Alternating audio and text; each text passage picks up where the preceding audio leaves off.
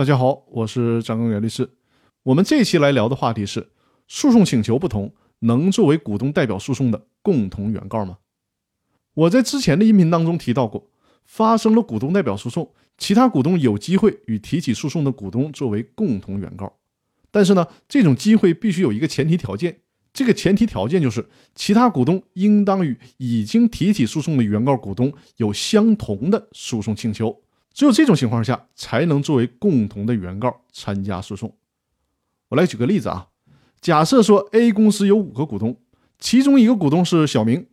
，A 公司对外有一百万的到期债权，但是呢，因为欠钱的人是 A 公司执行董事的小舅子，所以呢，A 公司一直也不向人家索要这笔欠款。于是，股东小明提出了股东代表诉讼，要求对方向 A 公司偿还一百万元的欠款。如果 A 公司的另外一个股东李富贵也有同样的想法，都要求对方归还 A 公司的一百万元的欠款，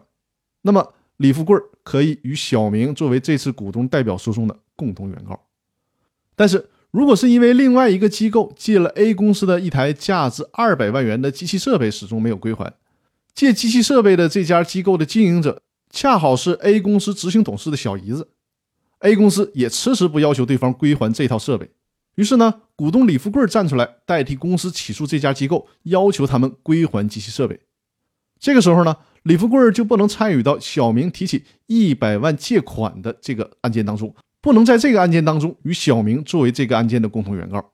因为李富贵的诉讼请求跟小明的诉讼请求是不一样的。所以说呢，李富贵需要另外单独再提起一个股东代表诉讼，而不能和小明的案件合并为一个案件。